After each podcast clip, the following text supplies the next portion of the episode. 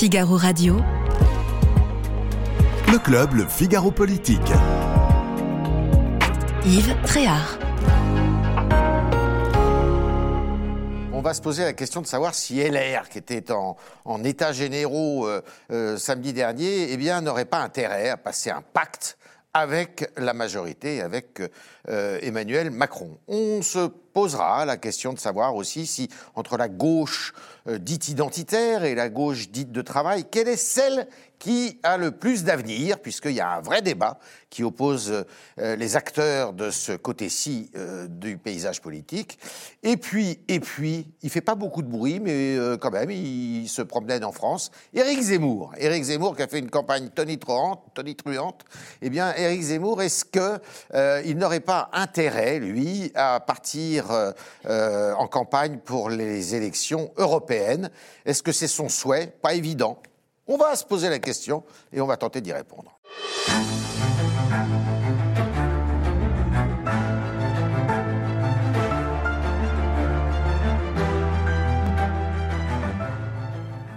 Avec Guillaume Roquette, euh, directeur de la rédaction du Figaro Magazine, et avec Christine Ducros, qui est euh, rédactrice en chef euh, au Figaro, qui dirige le service politique du Figaro, et qui vient d'écrire un livre sur Michael Delafosse, peut-être une valeur montante, sans doute, peut-être, sans doute d'ailleurs, une valeur montante de la gauche et de la de gauche social-démocrate, de l'autre gauche, on va dire, Oui. qui est maire de Montpellier, par ailleurs. Tout à fait. Voilà. Merci. Albert Zénou, qui dirige aussi le service politique du Figaro, qui est rédacteur en chef euh, au Figaro, et Laure Salvin, directrice générale de Cantar Public. Alors, la première question, euh, qui a agité un peu le week-end, le Figaro en a fait d'ailleurs quotidien sa une euh, lundi, de savoir si les LR auraient intérêt éventuellement à rejoindre la majorité ou au moins à passer un pacte peut-être de gouvernement avec euh, euh, Emmanuel Macron. Alors on se pose la question, Guillaume, est-ce que d'après vous, ça serait euh,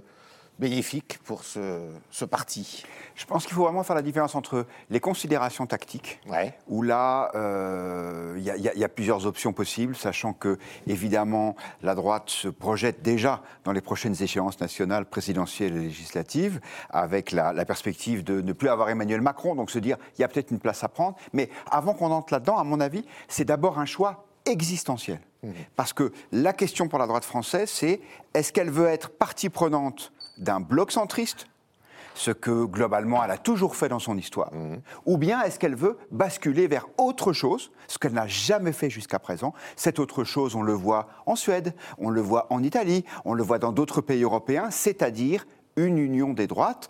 Pour l'instant, ce n'est pas à l'ordre du jour. Ce qui est certain, c'est que si euh, la droite choisissait de rejoindre officiellement le camp macroniste, cette hypothèse-là serait fermée pour très longtemps. Il a raison, Guillaume. Non, euh, en fait, finalement, la droite, elle a toujours, il y a toujours eu la droite et le centre. D'ailleurs, l'UMP avait été créé pour ça, euh, en disant d'avoir deux forces. Finalement, c'est euh, un moyen de, perdre les élections. Et puis, bah là, elle se pose des questions.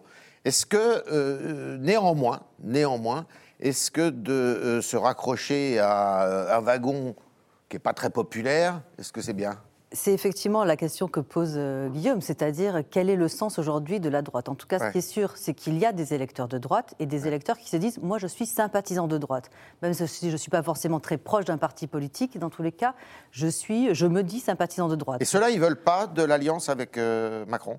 Alors ils sont partagés. Il y en a Ah oui. certains qui veulent Ah oui, et, ça, ouais. et d'autres pas. Moi, je vois plutôt euh, euh, des opportunités justement pour euh, les personnalités de droite d'émerger. Déjà, être au gouvernement, c'est diriger. Donc quelque part, c'est être visible, c'est affirmer des positions, euh, affirmer des valeurs, créer aussi une identité. La droite aujourd'hui, en tout cas, euh, les Républicains n'ont plus trop d'identité. C'est ce que regrettent, en tout cas, les électeurs de- D'accord. de- de- des Républicains. Et puis la deuxième opportunité bah, que je vois finalement, c'est justement de se dissocier complètement du Rassemblement national. Aujourd'hui, il y a beaucoup de voix qui disent, bah, finalement, les Républicains sont juste une pâle copie du Rassemblement national, etc. Quelque part, euh, le fait de se dissocier et de euh, s'affirmer en tant qu'opposant et déclarer que l'ennemi principal, c'est le RN et non pas le centre droit d'Emmanuel Macron. Mhm. Effectivement, comme dit Guillaume, c'est quelque chose, c'est un acte fondateur, en tout cas, ça pourrait être un acte fondateur à droite. Il y a évidemment des risques, mais très honnêtement, quand on regarde la balance et l'équilibre risque-bénéfice, je pense qu'il y a quand même beaucoup plus de bénéfices aujourd'hui pour les LR, compte tenu de leur situation aussi. Il faut voir aussi dans quelle situation ils, ont, ils sont, y compris dans l'opinion publique. Hein. il y a très peu de, voilà, très peu d'électeurs encore qui les suivent, donc plutôt une opportunité pour moi. Albert, euh, ok, Alliance, on top là, mais il faut que le poste de Matignon nous soit réservé C'est un peu l'enjeu d'une alliance éventuelle. Euh, même si moi je suis très, euh, très partagé là-dessus. Hein. Donc euh, je ne suis pas sûr que l'avenir de la droite française, et notamment des LR, soit dans une alliance avec, le, mmh. avec le, parti macroniste, avec Emmanuel Macron. Donc ça c'est encore un sujet. Mais s'il si, s'il y avait une alliance, oui effectivement, c'est ce que le souhait de Nicolas Sarkozy, c'est qu'il plaide pour ça, de prendre objectivement un Premier ministre à Matignon qui soit estampillé LR, ou en tous les cas... Il y a trois figures de la droite hein, qui plaident pour ça. Il y a Dati, Sarkozy et Copé. Oui, les trois euh, qui veulent. Euh, bon, est-ce que ce sera, ce sera peut-être l'un des trois? Ça, m'étonnerait. Mais bon, mais en tous les cas, il y a une chose, une chose certaine, c'est que euh, il y a une tendance forte au sein de la droite et, chez, et À, aller vers ce, centre macroniste, ce centre droit. Euh, pendant longtemps, c'était, euh, ça a été euh, mon, mon, pays avant mon parti. Mhm. Donc ça a permis à certains anciens, anciens LR d'aller, d'aller avec Macron. Et, là, on voit bien des gens comme Rachida Dati, comme Copé, comme, comme vous l'avez dit, vouloir intégrer cette majorité présidentielle. La difficulté, c'est comment exister après. Effectivement, d'un point de vue purement personnel, il y a pas mal de, cadres LR qui se verraient bien euh, occuper une place dans un gouvernement euh, mmh. d'alliance mmh. et retrouver un ministère, puisque pour certains, il faut le dire, ça fait plus de dix ans que la, France n'est plus dirigée par la droite, des gens qui ont été exclus des postes de, dirigeants. et donc, retrouver, retrouver une position euh, ministériel, pour certains, c'est quasiment une dernière chance. Donc, euh, ils se verraient bien. Maintenant, c'est l'après. Comment se, dissocier et trouver une existence euh, à la fois programmatique et même intellectuelle pour, pour l'après, pas seulement 2027, même 2024, après les européennes. Oui.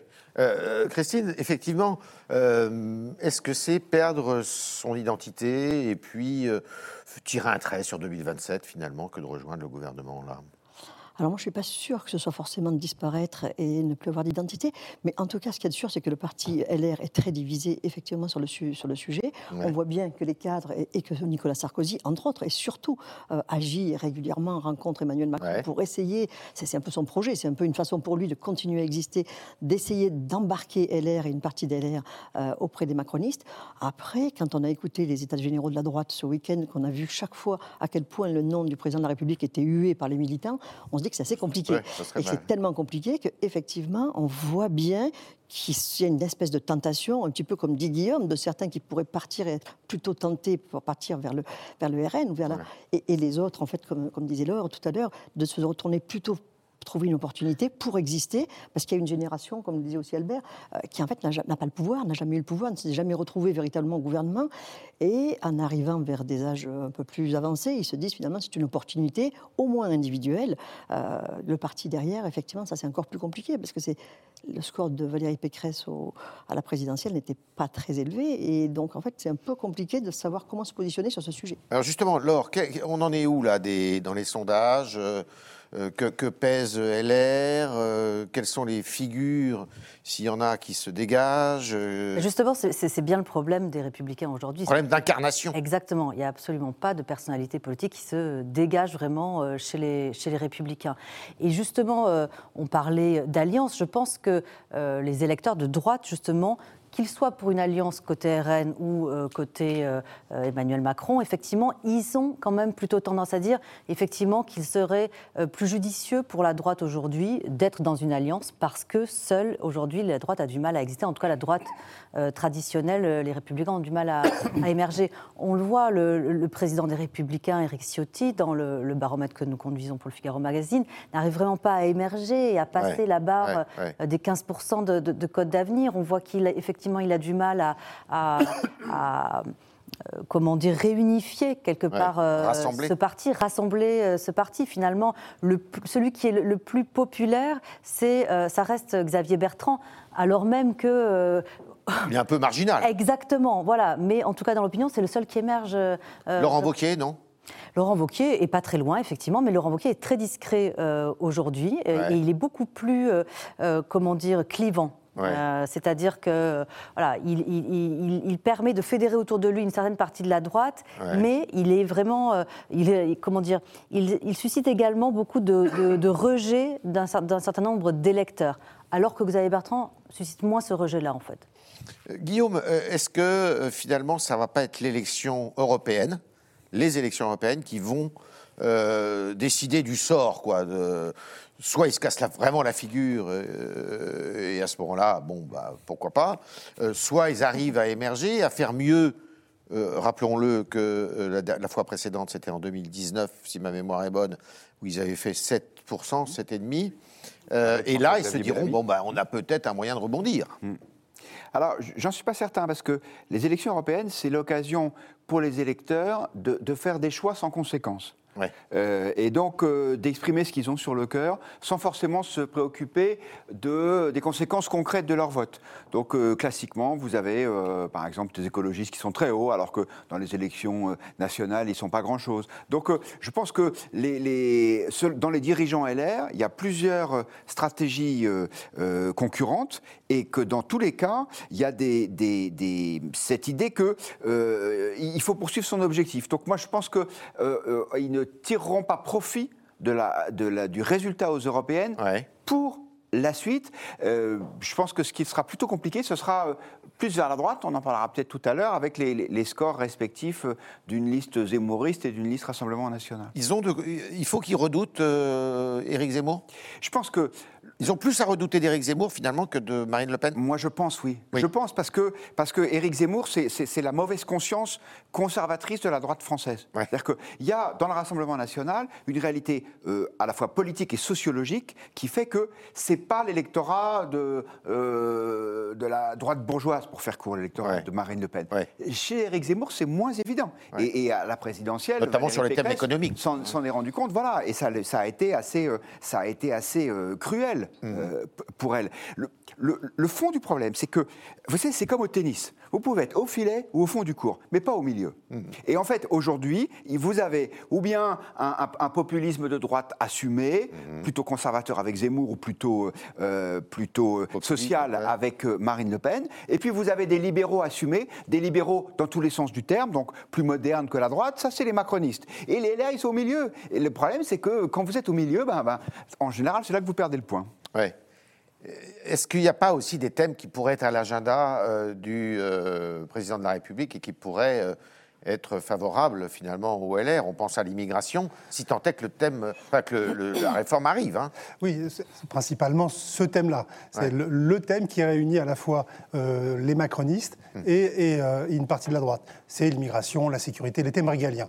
et c'est ce qui reste comme comme élément distinctif pour la droite, la droite française, mhm. euh, l'immigration. Et on le voit, on voit bien qu'au euh, sein même de la majorité présidentielle, euh, ce thème ne fait pas totalement consensus. Mhm. Donc, effectivement, je pense que c'est ce, thème-là, l'immigration, la sécurité, pourrait être un axe, un axe de développement, comme on dit en mhm. économie, et retrouver. Et concurrencé aussi sur leur droite par Marine Le Pen aussi, et Éric Zemmour. Oui, oui, mais les différences pourraient être euh, assez faibles entre les deux. Si, le, projet présenté par les LR euh, sur l'immigration était accepté euh, pour tout ou partie par, la, majorité présidentielle, par Emmanuel Macron, on n'est pas loin de ce que pourrait proposer Marine Le Pen ou même Éric Zemmour. Hein. Donc là-dessus, il y a, un vrai, un vrai positionnement à la droite de l'échiquier. Mais est-ce Alors- que ça sera ça suffisant? C'est encore euh, C'est- autre histoire. C'est pour ça. Néanmoins, le, le maître des horloges, l'horloge qui ne marche pas dans ce studio d'ailleurs, le maître des horloges, euh, Christine, ça serait. C'est c'est Emmanuel Macron, c'est lui qui va décider s'il ouvre ou s'il ouvre pas. Oui, mais alors, D'après vraiment- vos informations. D'a- D'après nos informations, d'abord, il a l'air de beaucoup consulter, de beaucoup réfléchir. Il a rencontré Nicolas Sarkozy, il a rencontré Édouard Philippe récemment. Il a l'air lui-même de pas mal chercher. Euh, il a l'air de plus s'entendre du tout avec Elisabeth Borne, ça c'est un fait. Euh, de là à s'en séparer, de là à trouver une autre personne qui veuille bien euh, venir aujourd'hui euh, travailler avec lui, euh, avec toute la difficulté qu'il y a avec une majorité relative, avec le budget qui arrive à la rentrée et avec les 49.3 qu'il va falloir assumer à nouveau, il se dit de plus en plus, selon nos informations. Peut-être qu'elle pourrait rester justement jusqu'à l'issue, euh, après les sénatoriales et jusqu'à l'issue de cette euh, période automnale qui va être très compliquée à est la nouveau. période du budget. qui la période euh, du budget, qui va être une période difficile. 49.3, là. Et, et user un nouveau Premier ministre au moment où justement ça va être encore terrible, sauf à avoir vraiment un accord de gouvernement avec LR, mais ça, on- n'y est pas. Et alors sur l'immigration, moi je ne suis pas du tout d'accord avec, euh, Alors, avec allez-y. Albert, non, parce que... Ah, pense ça, c'est le génie du Figaro. Les deux chefs du service politique Non, du Figaro ne sont pas d'accord. Non, mais pas du tout. Mais je pense qu'il y a des lignes, il y a des lignes rouges euh, que, que, que ne pourront pas supporter l'aile gauche à ce moment-là de la Macronie. Oui. Et cette aile gauche de la Macronie, à ce moment-là, elle va partir. Mais si vous récupérez à droite pour essayer de retrouver euh, des marges de manœuvre, essayer de respirer, retrouver une respiration, mais si vous perdez euh, une partie euh, de- du modem ou de l'aile gauche, qu'est-ce que vous avez gagné au final Euh, Pas Ouais. grand-chose. Ouais. Et donc, ils se retrouveraient à nouveau dans une situation compliquée. C'est là où on se Et- retrouve. et- Quand j'ai dit qu'il n'y avait, pas- avait de consensus dans la majorité. hein, donc, euh, Donc en fait, le- entre la majorité présidentielle et LR, euh, ça bouscule les deux familles finalement. hein. Oh oui, bien sûr. Et puis, euh, ça se, effectivement, ça se bouscule sur l'immigration. Il y a aussi quand même euh, le- le- le- la thématique du climat, de l'environnement, qui peuvent être aussi très importantes au moment des européennes. Le climat, le, le- le réchauffement Le climatique. réchauffement climatique, Ouais. exactement. Et là aussi, il peut y avoir des, des clivages qui, qui émergent. Et c'est peut-être beaucoup plus facile, d'ailleurs, pour les Républicains, de se dissocier des RN sur cette thématique-là, de, de l'environnement, du réchauffement climatique, que sur celui de l'immigration, où, en effet, les propositions sont assez euh, proches. Donc, effectivement, la partie n'est pas gagnée ni entre euh, les Républicains, ni euh, le RN, et puis de l'autre côté, effectivement, Emmanuel Macron. Et c'est pas évident de savoir, bah, finalement, quel sens on va donner euh, à la politique euh, bah, de, de- de- de- de- de C'est- ce parti. C'est toute la difficulté aujourd'hui euh, de la situation politique, c'est qu'on ne sait pas euh, vers quoi penche Emmanuel Macron. Hmm. Est-ce qu'il veut vraiment aller sur sa droite, ce qui semble être euh, plutôt le cas Le, mais- pro- le- de- de- le- le second quinquennat, c'est plutôt engagé sur sa droite. Oui, sur sa droite, mais en même temps, euh, il a pris euh, une première ministre qui est issue de la gauche. Donc, Réputé, on va dire. réputée. Dans le cas, elle avait fait tout un parcours politique à gauche. Et, et aujourd'hui, sur l'immigration, là aussi, on pense qu'il est plutôt dans une, dans une, une volonté d'imposer de, de nouvelles règles Mhm. qui, seraient, euh, qui satisferaient plus la droite, mais pour autant, on n'est pas sûr. Euh, on, ne sait pas. Et rien, rien ne dit. Alors, vous avez d'un côté Gérald Darmanin, mais vous avez aussi Olivier Dussopt, euh, deux, écoles de pensée un peu différentes, même s'ils se retrouvent sur certains points. Et donc, euh, et au gouvernement, vous avez comme ça, à chaque fois, des, une- le en même temps euh, macroniste qui se retrouvent, et on ne sait toujours pas la ligne choisie par, Emmanuel Macron. C'est ce qui rend difficile aussi l'alliance possible entre la droite, les LR, et, et, Emmanuel Macron. Sur quelle base? On ne sait pas.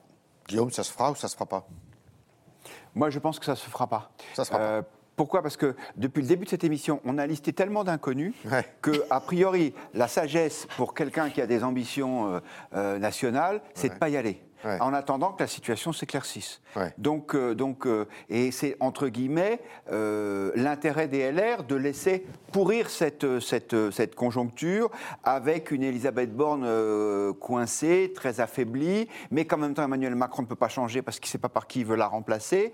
Enfin voilà, c'est comme dans les restaurants où il n'y a personne, hein, on n'a pas envie d'entrer. Je pense que pour les LR, c'est plutôt ça aujourd'hui, d'autant que même s'il peut y avoir une division parmi eux, euh, à la tête du parti, il y a plutôt des gens euh, qui sont non coopératifs. Ouais. Je, je pense à un Éric Ciotti et évidemment encore plus à, à quelqu'un dont il est proche qui est Laurent Wauquiez. Laurent Wauquiez. Eh bien, on va attendre de voir euh, ce qui va se passer. Euh, Il y a un autre débat dans le paysage politique euh, euh, qui est un débat cornélien, c'est à gauche cette fois, de savoir si eh bien, il faut défendre ce qu'on appelle la gauche laborieuse, la gauche du travail, alors qu'il n'y a plus beaucoup justement d'usines et d'ouvriers, ou est-ce qu'il faut aller davantage labourer le sillon de la gauche identitaire, de la gauche des minorités. Euh, pour faire vite, euh, d'un côté, bah, on retrouve plutôt euh, Jean-Luc Mélenchon, et de l'autre côté, on trouve plutôt Fabien Roussel, et puis le concurrent, dit-on, de Jean-Luc Mélenchon, qui est Monsieur Ruffin, François de, son prénom. Et on va les, écouter les uns et les autres avant de s'engager dans ce débat. Nous avons été capables de signer ça. Vous voyez, je vous montre dans les pêcheurs et dans c'est-à-dire 500, 600 propositions communes, dont presque 10 pages sur l'Europe. Donc c'est pas vrai qu'on est euh, euh, divergent. Ce n'est pas vrai. Moi, je me prépare à ce que nous prenions le pouvoir dans ce pays. Nous devons prendre le pouvoir dans ce pays. Je veux dire, si on veut transformer la vie des Français un peu comme Léo Lagrange et le Front Populaire l'ont fait en 1936, il faut prendre le pouvoir. Quel que sera mon poste, pour filer la métaphore footballistique, que ça soit arrière droit, que ça soit euh, milieu, milieu, gauche, que ça soit numéro 10, quel que soit le poste dans lequel je dois jouer, je dois prendre euh, en, ampleur. C'est bien de se préoccuper de l'unité de la gauche, c'est euh, mon combat de toujours, mais il n'y aura pas d'unité de la gauche dans la division du pays. Et ça, si chaque thème que la NUPES convoque est un thème qui fracture le pays, qui oppose les Français les uns aux autres, il n'y aura ni unité de la gauche, ni unité du pays. Mais la seule unité qu'on parviendra à atteindre, c'est celle de la droite extrême et de l'extrême droite pour le plus grand malheur de notre nation. Et troisièmement, euh, il faut que nous parvenions, autour de la crédibilité et de l'unité, de créer aussi euh, les conditions de la constitution d'une grande force qui se mette euh, au centre de la gauche mhm. et qui parvienne à rassembler tout le monde. Christine Ducrot, il a raison, euh, Bernard Cazeneuve en tout cas, effectivement, il pose un problème nouveau qui est aussi une division à droite, à gauche, pardon, qui n'est pas du tout nouvelle non plus comme division, mais en fait, il essaie de commencer à reconstruire quelque chose qui, en fait, jusque-là était tellement dominé euh, par la Nupes mm. euh, qu'en fait, il y avait un espace qui était grand comme un trou de souris. Mm. Il essaie de se mettre à l'intérieur de ce trou de souris et il essaie de rassembler une, gauche social-démocrate qui a envie de, oh, de, participer à un gouvernement, qui a envie euh, d'élaborer un programme raisonnable, raisonné, qui pourrait très bien travailler travailler avec des gens de centre droit, de centre gauche, et qui seraient évidemment très loin de tout le tumulte. Et plus euh, proche de, Macron, finalement. bien plus proche de Macron que de la NUPES et que euh, du cirque qu'on voit à l'Assemblée nationale, des invectives, enfin, du climat très très dur dans lequel on est rentré depuis un an. Ça fait pratiquement un an aujourd'hui, je crois, au jour pour jour, pratiquement. Euh, et effectivement, on peut se dire que Bernard Cazeneuve a en tout cas euh, intérêt à essayer, s'il si, si, le sent, de creuser ce sillon-là, qui reste très minoritaire, qui est bien loin de, de, de, prendre la majorité où que ce soit, mais qui peut séduire des gens euh, qui, sont, euh, qui, qui, peuvent être épuisés par tout ce qu'on entend et tout ce qu'on voit aujourd'hui. Qui est aussi la philosophie de, l'homme sur lequel vous avez écrit. Exactement, mais c'est tout à fait... Alors, Michael Delafosse. C'est ça, c'est une autre génération, donc c'est pas forcément la même, et c'est pas forcément Michael Delafosse qui est le, voilà, le maire de, Montpellier. je pense qu'il n'y a pas, idéologiquement, il n'y a pas grand-chose qui les sépare. En revanche, il n'a pas spécialement envie d'être associé à ce qu'on appelait les éléphants du PS à l'époque et de se retrouver avec euh, des Hollandes, des, des Cazeneuve. Bon, en même temps, euh, je pense qu'il euh, ne faut pas qu'il fasse trop la fine bouche parce que ça a l'air tellement compliqué déjà d'y arriver en, ayant un peu d'expérience que lui n'y arrivera pas forcément. Mais oui, il y a quelque chose qui se lève doucement sur ce côté-là de la gauche avec des gens qui réfléchissent différemment. Alors, Laure, à ce moment-là, moi, ça me fait trois tiers. Là. Il y a la, euh, la gauche social-démocrate, euh, la gauche du travail, la gauche des minorités ou identitaires. Combien ça pèse tout ça, là? Ça, c'est difficile. Chacun de ces, chacun de ces tiers. C'est difficile à, savoir exactement parce que je pense que c'est vraiment en, recomposition aujourd'hui euh, et, c'est en train justement de bouger. Euh, je pense que clairement LFI était majoritaire euh, et en tout cas tout le courant d'extrême gauche était majoritaire jusqu'à très récemment, mais l'exemple qu'ils ont montré notamment à l'Assemblée nationale, leur comportement pendant toute la réforme des retraites, etc., ça les a énormément desservis. Là, quand on teste la popularité des partis, aujourd'hui, il n'y a plus que 17% des, des Français qui nous disent avoir une bonne image de LFI, 16% de la NUPES, ah bon, alors que le Parti Socialiste est à 20-22. Vous voyez, donc quand mm. même, alors même que le Parti Socialiste, on a l'impression n'existait plus. Donc il y a vraiment un espace politique aussi de centre-gauche qui existe. D'ailleurs, Bernard Cazeneuve, on le voit hein, dans, le, euh, dans, les données d'opinion, pareil, remonte. Hein. on sent qu'il y a quand même quelque chose de l'ordre de l'espoir Il y a l'expérience aussi qui compte, hein, c'est-à-dire qu'on a souhaité euh, finalement faire fi de, bah, des éléphants, comme on, a pu dire, ou alors enfin, voilà, de la l'ancienne génération, on se rend compte quand même que c'est pas mal aussi d'avoir un petit peu d'expérience pour pouvoir euh, bah, finalement bien gouverner et savoir gouverner.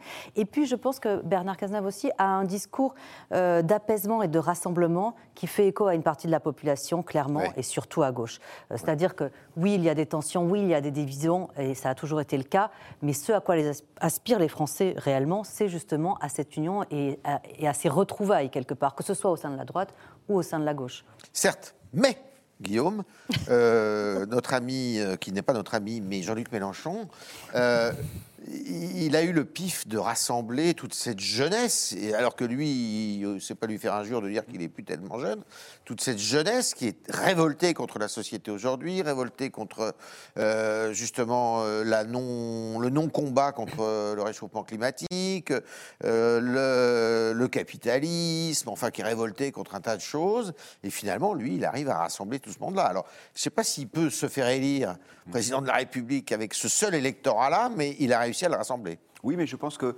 cette coalition, elle était euh, assez largement construite contre la personne d'Emmanuel Macron qui incarnait tout ce qui représentait euh, pour cette gauche radicale les renoncements. Renoncement à, réformer le système capitaliste, renoncement à taxer les riches, renoncement à, lutter euh, euh, plus radicalement contre le, contre le réchauffement. Et pourquoi est-ce que la situation est si compliquée? C'est d'abord pour des raisons de fond, de positionnement politique des uns et des autres, à droite comme à gauche, mais c'est aussi parce qu'il n'y a plus cette espèce de, de, de, de pôle central incarné dans Emmanuel Macron par rapport auquel on pouvait se situer, ou bien comme allié, ou bien comme adversaire. Et donc, euh, euh, le macronisme, là, il, est en train de devenir de plus en plus diffus. Mhm. Parce qu'effectivement, qui l'incarne? C'est Bruno Le Maire venant de venant d'LR ou c'est Elisabeth Borne de sensibilité socialiste? Personne ne le sait. Emmanuel Macron lui-même, à mon avis, ne le sait pas, ou il, en fonction de ses intérêts, euh, il pense plutôt d'un côté ou plutôt de l'autre. Et donc, face à une, une cible mouvante qui est devenue le macronisme, il est plus difficile, à mon avis, pour Jean-Luc Mélenchon de rassembler tout le monde. Et puis, quand vous êtes dans une perspective révolutionnaire, euh, même pacifique, parce qu'on espère que c'est le cas de Jean-Luc Mélenchon, euh, ça va tant que vous arrivez à entretenir cet espoir. je pense que, euh, effectivement, cette séquence des retraites, non seulement ça a discrédité le, mélenchonisme parce qu'il y avait une espèce de, de désordre que les Français n'ont pas aimé, mais aussi parce que c'est un échec. C'est un échec complet. La réforme des retraites a été votée, toutes ces, ces, 14-15 manifestations n'ont servi à rien, les syndicats sont humiliés, donc euh, euh, c'est pas facile à partir de ça de recréer, à mon avis, une nouvelle dynamique. Oui. Euh, alors pourquoi est-ce qu'ils ont raison d'ailleurs que des garçons qui sont dans la NUPES et qui assument ce positionnement de la gauche de la gauche, comme Ruffin, voire Roussel, euh, bah, plaident pour un changement de, discours finalement. Ils sont plutôt favorables à, revenir sur la gauche du travail, euh, la gauche laborieuse, la gauche, euh, j'ai envie de dire la gauche qui se lève tôt, mais enfin, c'est oui, pas ça. Et, qui aime les barbecues. Mais euh, il, y a, il y avait déjà depuis très longtemps, François Ruffin est un opposant à Jean-Luc Mélenchon depuis quasiment le début depuis 2017. Euh, et, Fabien Roussel, on sait très bien qu'il aussi est un opposant euh, féroce euh, de, Jean-Luc Mélenchon. Et Jean-Luc Mélenchon, d'ailleurs, reproche beaucoup à Fabien Roussel sa candidature en 2022, puisque s'il dans la, geste mélanchoniste. S'il n'avait pas été candidat, il aurait peut-être atteint le deuxième tour. C'est sa grande, sa grande théorie. Donc il, y a, il y a dans cette, dans cette gauche euh, même au sein de la NUPES, des, éléments euh, centripètes et, centrifuges. Euh, vous avez, vous avez des, vous avez des, c'est une alliance électorale qui, a été montée de briquet de broc juste après l'élection présidentielle, qui a permis à la gauche de résister et voire de gagner des sièges, effectivement, donc d'obtenir un vrai, un vrai poids au sein de l'Assemblée mais avec des différences euh, considérables euh, entre les élus LFI et les élus euh, PS. vous n'avez pas du tout les mêmes positions, et on le voit pour les élections européennes qui arrivent. chaque parti veut sa propre, à part Mélenchon qui voudrait une, alliance aux européennes, les autres veulent, euh, veulent rester dans leur coin et veulent présenter leur liste, des listes autonomes. Donc euh, euh, on voit bien qu'à gauche, il y a des mouvements, la, la technique des plaques est en train de jouer, et vous avez au sein même du PS ou de la gauche social-démocrate des, des, euh, des écoles différentes. Alors vous avez effectivement Nicolas Meyer-Rossignol, qui était un grand opposant. il- Le maire de était maire de Rouen, qui, euh, qui est lui aussi dans une, dans une démarche plutôt social-démocrate anti-NUPES. Et vous avez aussi euh, euh, Cazeneuve, Bernard Cazeneuve, qui est lui aussi dans une démarche anti-NUPES à gauche. Et, et les deux sont, sont, sont adversaires, enfin sont concurrents, pas encore adversaires. Et, et, euh, vous avez, on avait cru que, que le clivage droite-gauche allait disparaître avec euh, Emmanuel Macron. En fait, il est un peu en train de se réactiver. Euh, aussi bien à droite avec, euh, avec euh, les LR, mais Reconquête et, et- le RN, et à gauche aussi avec la montée en puissance d'une petite partie des, des, des sociodémocrates qui essayent de tirer leur épingle du jeu. Alors pour enfoncer le clou, tiens, on va écouter Ruffin et Roussel. Moi, la France pour laquelle je me bats, c'est une France du travail, dans laquelle nous arrivons à éradiquer le chômage. Éradiquer le chômage, ça veut dire que nous avons tellement de défis à relever, d'emplois à pourvoir, que dans ma France, il n'y a plus de chômage, il n'y a plus d'allocations chômage. Et c'est de ces allocations-là dont je parle. Il n'y a plus de RSA, il n'y a plus ces revenus de substitution qui permettent de nourrir le chômage. Moi, je veux nourrir le travail et je souhaite que tous les jeunes, tous les Français aient accès à un travail avec un salaire permettant de vivre dignement. Moi, je suis pour euh, dépasser les contradictions, qui est une fausse contradiction. C'est-à-dire que qu'est-ce que c'est l'histoire de la gauche Qu'est-ce que c'est l'histoire du mouvement ouvrier? C'est à la fois une fierté du travail, la dignité dans le travail bien fait. Vous savez, c'est le maçon qui se recule de 3 mètres et qui regarde son mur et qui en est fier. C'est la coiffeuse qui vous passe un miroir derrière la nuque et euh, qui vous montre et qui dit voilà, vous, regardez, vous avez vu, j'ai bien fait mon travail. Donc tout ça, c'est comment on organise la collectivité pour que le travail soit pas vécu comme que- quelque chose de subi, mais quelque chose dans lequel on se réalise en réalisant. Alors, on a bien compris. Alors, il faut rappeler que Roussel, c'est quand même pas tout neuf, son propos, puisque c'était à la fête de l'UMA, donc au mois de septembre dernier. Euh, ce discours-là, néanmoins, euh, ça les fait pas bouger dans les sondages. hein.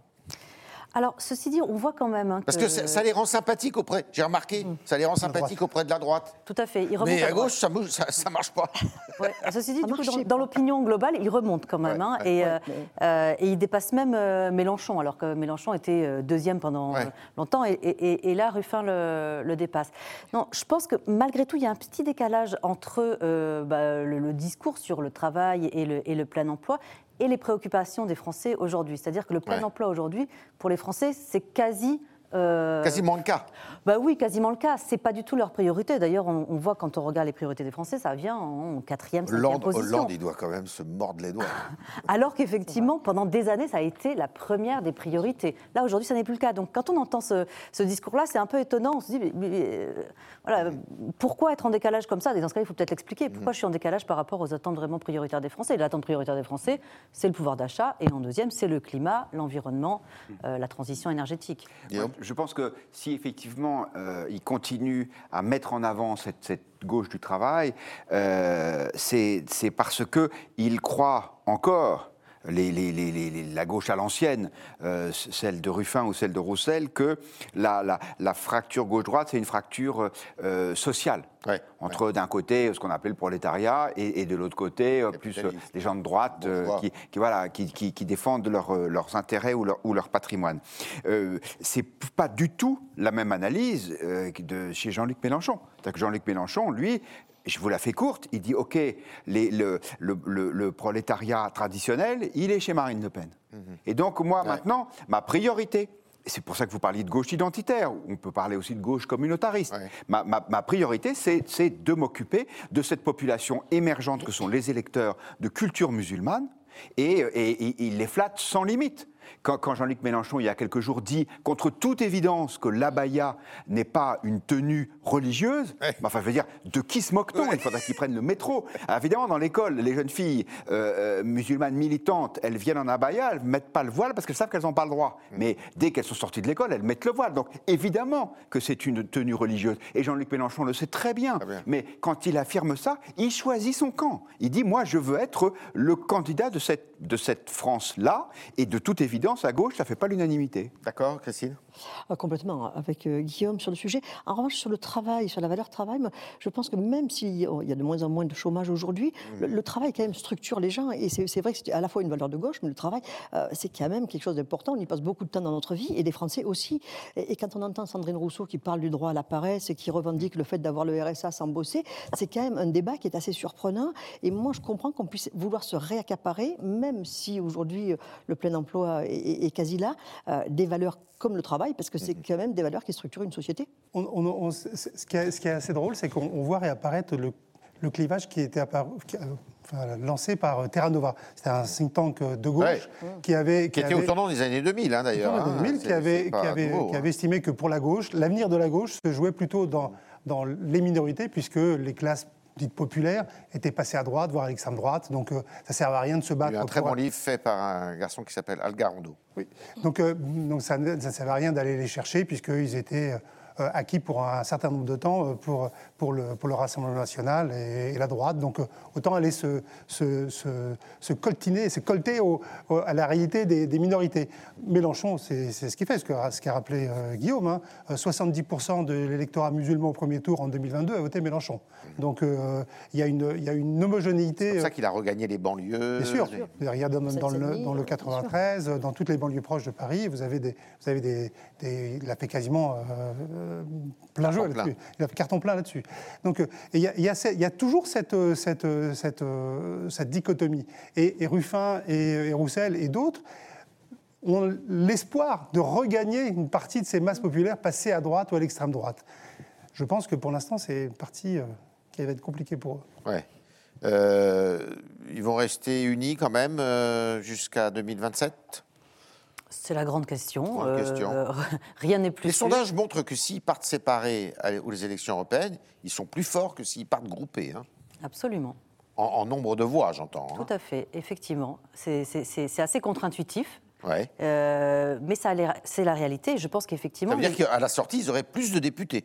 Tout à fait. Au final, euh, en comptabilisant effectivement tous les députés, ils auraient plus de députés. Je pense que euh, l'image de la NUPES, l'image de marque de la NUPES, en fait, a un vrai sujet euh, aujourd'hui. Oui et donc peut nuire effectivement euh, euh, euh, s'ils vont grouper à ces élections européennes. Et sachant que, Guillaume le rappelait, ces élections européennes, elles sont là aussi pour manifester et exprimer des opinions un petit peu diverses, justement. C'est un peu le quart d'heure de liberté, quoi. Oui, exactement. C'est un peu le quart d'heure de liberté, c'est un peu le, défouloir aussi. et puis on a envie de raconter une histoire qui se tienne. Et la NUPES, l'histoire de la NUPES, elle n'est pas si évidente que ça, à part euh, l'histoire électorale. Il n'y a pas de, vraiment de sens, de valeur attachée à la NUPES. En revanche, Parti socialiste, Parti communiste, etc., oui, il y a vraiment un projet euh, pour l'Europe reconquête, euh, etc. Mais pour la NUPES, c'est encore trop, c'est trop flou. Et de toute façon, c'est impossible même, je veux dire, de pouvoir réconcilier différentes voix au sein de la NUPES sur l'Europe, sur ce sujet de l'Europe. Différence, une différence énorme même entre le PS, les écologistes, et les filles sur l'Europe. Ah bah Vous avez des pays qui sont, enfin des, partis qui sont euh, éminemment pro-européens, pro-européens, alors que les filles est plutôt souverainiste et très anti-européen. Donc, euh, Bien sûr. vous avez l'alliance, euh, elle serait un peu contre nature. Bien sûr. Et, quoi qu'il arrive, si même s'il y avait d'aventure, moi je n'y crois pas, mais s'il y avait une, liste unique Nupes, il y aurait une liste de gauche dissidente. Donc l'intérêt électoral à avoir une liste unie serait, serait par des listes divergentes. C'est peut-être ce qu'espère d'ailleurs Bernard Cazeneuve et, euh, d'autres, non? Qui est euh, une liste unique et comme ça, ça leur permettrait de se faire valoir aux élections européennes. Je ne sais pas s'ils en sont déjà là. D'accord. Franchement. Alors, il y a un troisième, euh, une troisième famille politique qui se pose des questions. Toutes les familles politiques se posent des questions. c'est le parti Reconquête, avec à sa tête est créé par Éric Zemmour. Est-ce que Éric Zemmour, c'est la question qu'il se pose lui-même, euh, doit euh, partir au combat pour les élections européennes, c'est-à-dire être tête de liste, tirer cette liste euh, dans ce scrutin qui est, a priori, Guillaume, un, peu fait pour lui quand même, parce que alors lui, sur l'Europe, il a un discours qui est très clair. Oui, il a un discours très clair, et d'une part, et d'autre part, ce qui peut y avoir de, d'inquiétant auprès de certains électeurs dans sa personnalité ne joue pas, puisque le, le, le député européen, c'est une fonction assez tribunicienne. Euh, surtout que vous avez une majorité euh, centriste, centre-droit, centre-gauche, ça dépend des moments, qui qui pour l'instant en tout cas est assez forte. Donc euh, les Français peuvent se dire, ah, on peut voter pour lui parce que c'est sans conséquence. de toute façon, si c'est pas lui, l'alternative, c'est a priori Marion Maréchal. Mmh. Et je pense que ce serait dangereux pour lui de prendre le risque de laisser quelqu'un d'autre y aller. Alors vous, vous, pensez que stratégiquement, tactiquement, il aurait intérêt à y aller? Alors, euh, oui, euh, je vais commencer par le bémol. Le bémol, c'est ça dépend qui y a en face. C'est-à-dire qu'effectivement, si les candidats des autres partis sont, euh, entre guillemets, des outsiders ou des personnalités de second plan, alors peut-être que là, il peut s'économiser. Mais sinon, je pense que c'est prendre un grand risque. En gros, il y a un vrai écho des idées d'Éric Zemmour dans l'opinion. On l'a bien vu quand, pendant la campagne présidentielle de 2022, il est monté jusqu'à 16, que 17% dans les sondages. Et puis il y a aussi une limite qui est que, à tort ou à raison, euh, Éric Zemmour euh, inquiète un certain nombre de, Français. S'il y a les idées d'Éric Zemmour, sans la personne d'Éric Zemmour, avec euh, en plus la, jeunesse d'une Marion Maréchal, ben, est-ce qu'il va retrouver sa place en 2027 C'est pas sûr. À mon avis, lui-même se pose la question pour savoir s'il doit y aller ou non. Nonobstant ce qui vient d'être dit, Laure, on voit que dans les sondages, bah, ça bouge pas beaucoup, hein, même si c'est lui. Hein. On reste autour de 7, là, comme à la présidentielle. Les intentions de vote, effectivement. Les intentions de vote, c'est quand même un peu tôt, moi, je trouve. Hein, trop tôt. Euh, pour regarder les intentions de vote. On est à quoi À 7 mois euh, Non, ah bah non euh, un an. Presque un an, oui. Ouais, même un an. un an. Effectivement, ouais. Donc, non, mais en revanche, moi, ce qui m'a frappé quand même dans les dernières vagues du baromètre pour le Figaro Magazine, c'est la stabilité d'Éric Zemmour. C'est-à-dire que, bon, il avait énormément progressé en termes de code d'avenir. Attention, nous, on mesure la cote d'avenir. Donc, c'est à quel point on veut que cette personnalité-là joue un rôle en France dans le débat politique. Euh, il avait atteint un sommet qu'il n'avait jamais atteint. Il a dégringolé ensuite. Euh, et puis, euh, à cause de l'Ukraine à cause de l'Ukraine, mais aussi à cause de ses résultats. Enfin bon, voilà. Mais là, maintenant, il s'est stabilisé autour de 15% des Français qui souhaitent qu'il joue un rôle à l'avenir. Et c'est pas si mal, en fait, j'ai envie, ah de, j'ai envie de dire. Ben oui, oui, parce que Il est où, là, dans le... Il est, il est au milieu. Voilà, il est au milieu dans le, dans le classement. Euh. donc en fait, c'est pas si mal que ça. Dans les intentions de vote, effectivement, il ne perce pas, mais il ne perce pas, d'abord, il n'y a pas eu de, campagne aussi. Et mm. puis, encore une fois, je pense que le, vote pour Éric Zemmour pour des élections européennes a un vrai sens pour, euh, pour les Français. Ce que les Français ne voient pas pour euh, un électeur, pour un, candidat, pardon, NUPES. Quel est le sens de voter NUPES pour des élections européennes alors qu'il y a des positions aussi différentes? Pour euh, euh, quelqu'un comme Éric Zemmour. Au contraire. Et puis, je suis assez d'accord aussi avec, avec Guillaume, on est en pleine recomposition du paysage politique. Là, vraiment, je crois qu'on ne peut plus se le cacher. Euh, perdre sa place aujourd'hui, je pense que ça peut coûter très, très cher. Très cher voilà. et c'est pas du tout dit, effectivement, que, qu'on la retrouve parce qu'on voit à quel point bah, tout le monde peut être remplacé extrêmement vite et plus personne ne compte vraiment beaucoup. C'est vrai que dans ce baromètre aussi, ce qui est, ce qui est frappant, c'est de voir à quel point personne, aucune personnalité n'émerge à part Édouard Philippe, et encore à des niveaux vraiment... Euh, euh, pas très élevés. Bah non, pas très élevés par rapport à ce qu'on a pu connaître euh, il n'y a encore qu'une dizaine d'années. C'est quoi les atouts, Christine, de, de comment, Marion Maréchal c'est pas la même chose, Marion Maréchal et Éric Zemmour? Non, pas vraiment. D'ailleurs, si Marion Maréchal. Il y a une femme, un homme, un, âge mûr et un jeune. Oui, elle, est plus jeune, c'est quand même une Le Pen. Euh, elle est quand même, elle incarne euh, les valeurs de la droite euh, catholique, ce qui n'est pas le cas d'Éric Zemmour. elle peut, elle peut. Moi, je pense que je suis exactement de David Laure, c'est-à-dire que si, si elle prend l'ascendant et si c'est elle qui y va et si elle a un bon résultat, il peut se faire des soucis après pour essayer de retrouver sa place. Parce que euh, les Français peuvent se laisser séduire, on l'a vu, elle, elle, passe très bien, justement, elle est très bien reçue dans les médias, elle a tout un discours qui est quand même bien rodé. Et euh, je crois que je serais lui, j'y songerai avant de, avant de laisser la place. Et pour autant, c'est vrai qu'il a l'air d'hésiter réellement en ce moment. Oui, ouais, ouais, il hésite. Il y, a, il y a quelques temps, enfin, début mai, on, avait, on, fait un papier justement sur, euh, sur, sur Eric Zemmour et, et, et les européennes. Et euh, on le sait même plus qu'entendre. C'était euh, quasiment euh, assumé qu'il ne se présenterait pas, mmh. qu'il laisserait Mario Maréchal tête de liste. Et puis, il y a eu un sondage qui a donné 7% à la liste euh, Reconquête. 7%, ça veut dire que vous avez des élus, puisque la, la barre est à 5%. En dessous, vous n'avez rien. Au-dessus, vous commencez à avoir au moins 5 élus. Donc, euh, la, la- la- la perspective n'est plus du tout la même. Euh, Est-ce que euh, y aller en étant à peu près sûr ou certain de ne pas avoir d'élus, c'est une chose. Donc, se- avoir, être confronté à un nouvel échec électoral. Y aller en se disant qu'on on peut amener des élus euh, euh, reconquête euh, à la France, c'est une autre, une autre histoire. Et, là-dessus, je reviens avec tout ce, qui a été dit au- auparavant. Effectivement, laisser Marion Maréchal être la grande, grande gagnante d'une élection où elle aura réussi à faire élire des députés reconquête, alors que lui n'y était pas parvenu deux ans auparavant, c'est difficile. Tout- là aussi, avec en, en- en perspective 2027, l'élection présidentielle, où il y a euh, aussi un jeu- il y aura certainement un candidat à reconquête. Donc euh, euh, les, les positions là aussi sont, sont mouvantes et évoluent chaque jour.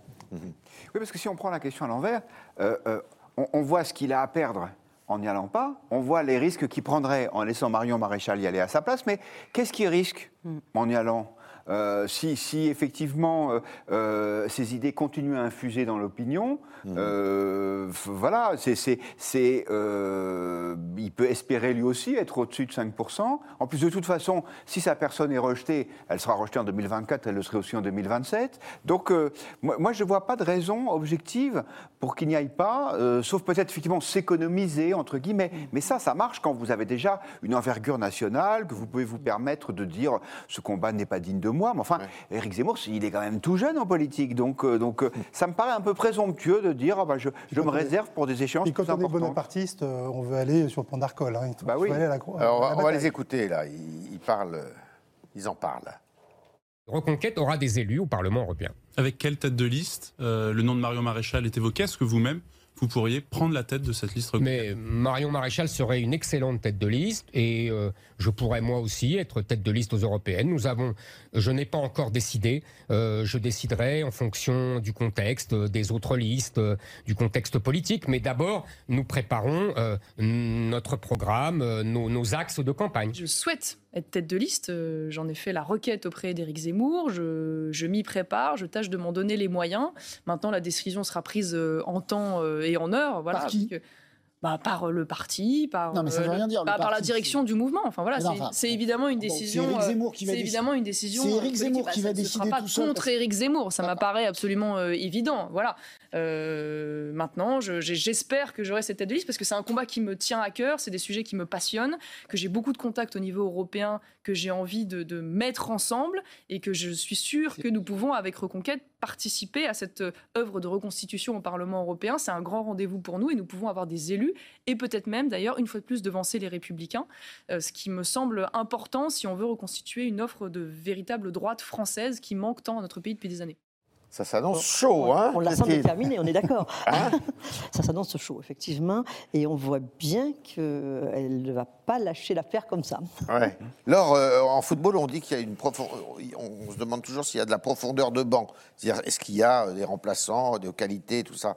Chez eux, il n'y a pas de profondeur de banc hein, à Reconquête. Il y a, il y a Non, quoi Il y a euh, quatre ou cinq personnalités connues et les autres, c'est que des. Bah, ils sont tout jeunes. tout jeunes, hein, oui.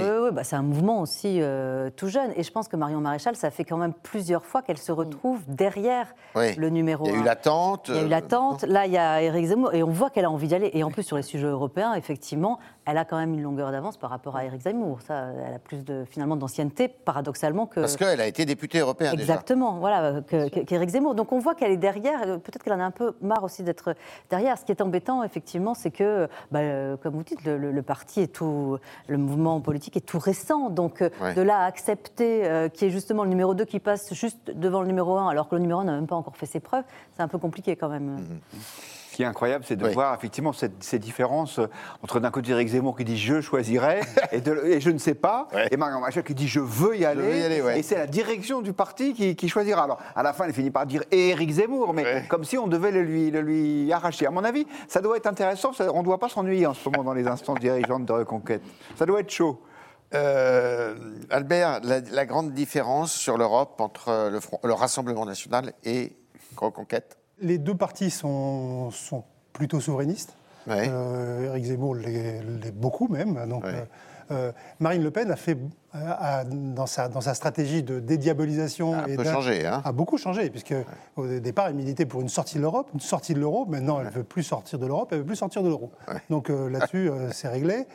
Éric Zemmour non plus veut pas de sortir de l'Europe. hein. Il n'y a plus personne. Le, le- le Brexit a fait, a fait, fait peur à tout le monde maintenant. Donc le, plus personne ne veut sortir vraiment de l'Europe, à part, à part Asselineau et quelques, et quelques micro-partis comme Ouais, ça. ouais. Euh, vous avez donc donc euh, euh, les- la différence, elle n'est pas, elle est pas fondamentale là sur l'Europe. Euh, ce ne sera pas là-dessus. Ce sera plus sur euh, est-ce qu'il y a une vision identitaire ou pas. Euh, comme le disait Guillaume, vous avez un, un parti Reconquête qui a réussi à fédérer une partie de la, bourgeoisie nationaliste, euh, et- mais n'a pas réussi à avoir les classes populaires euh, euh, nationalistes là, et qui sont restées euh, à RN. Et de l'autre côté, vous avez une Marine Le Pen qui n'arrive pas à avoir la bourgeoisie nationaliste. Donc euh, vous avez une, une vraie, une vraie lutte sur, sur chacun son, son- sa sociologie électorale. Alors, je rectifie, je me suis trompé, elle n'a jamais été députée européenne, elle a été députée du Vaucluse, on le sait, mais elle n'a jamais occupé un siège euh, à Strasbourg. Euh, Est-ce que euh, Dupont-Aignan, Nicolas Dupont-Aignan, pourrait rallier dans ce cas-là une liste Zemmour Alors, Non, ça, on n'en sait pas. Pas vraiment d'idée. Oui. Euh, non, je. Pour le moment, Bah, en, tout cas, en tout cas, lui, il, a dit qu'il y allait. il y allait. Hein. Donc, euh, Ouais. il y va. Ouais, bah, Lui, il loupe jamais une occasion. Non, oui, c'est vrai, c'est presque un métier à plein temps. Mais, euh, mais en même temps, mettez-vous à sa place. C'est- le moment ou jamais pour, pour essayer de compter ses forces et Ouais, pour voilà. voir si euh, il a une, une, une, si une nouvelle fois il va se présenter à l'élection présidentielle derrière. Euh, en fait, le je pense qu'aujourd'hui, euh, pour Nicolas Dupont-Aignan, c'est- presque une question d'amour de, d'amour propre plus que de positionnement politique. C'est de dire je veux continuer à exister. Il est pourtant député encore de l'Essonne hein, aujourd'hui. Oui, absolument. Il est, Et- il est, il est réélu. Et là, vraiment sur son nom, parce que c'est pas son parti qui le porte pour ça. Exactement. Merci à vous quatre. Merci euh, Guillaume, merci Laure, merci Albert, merci Christine.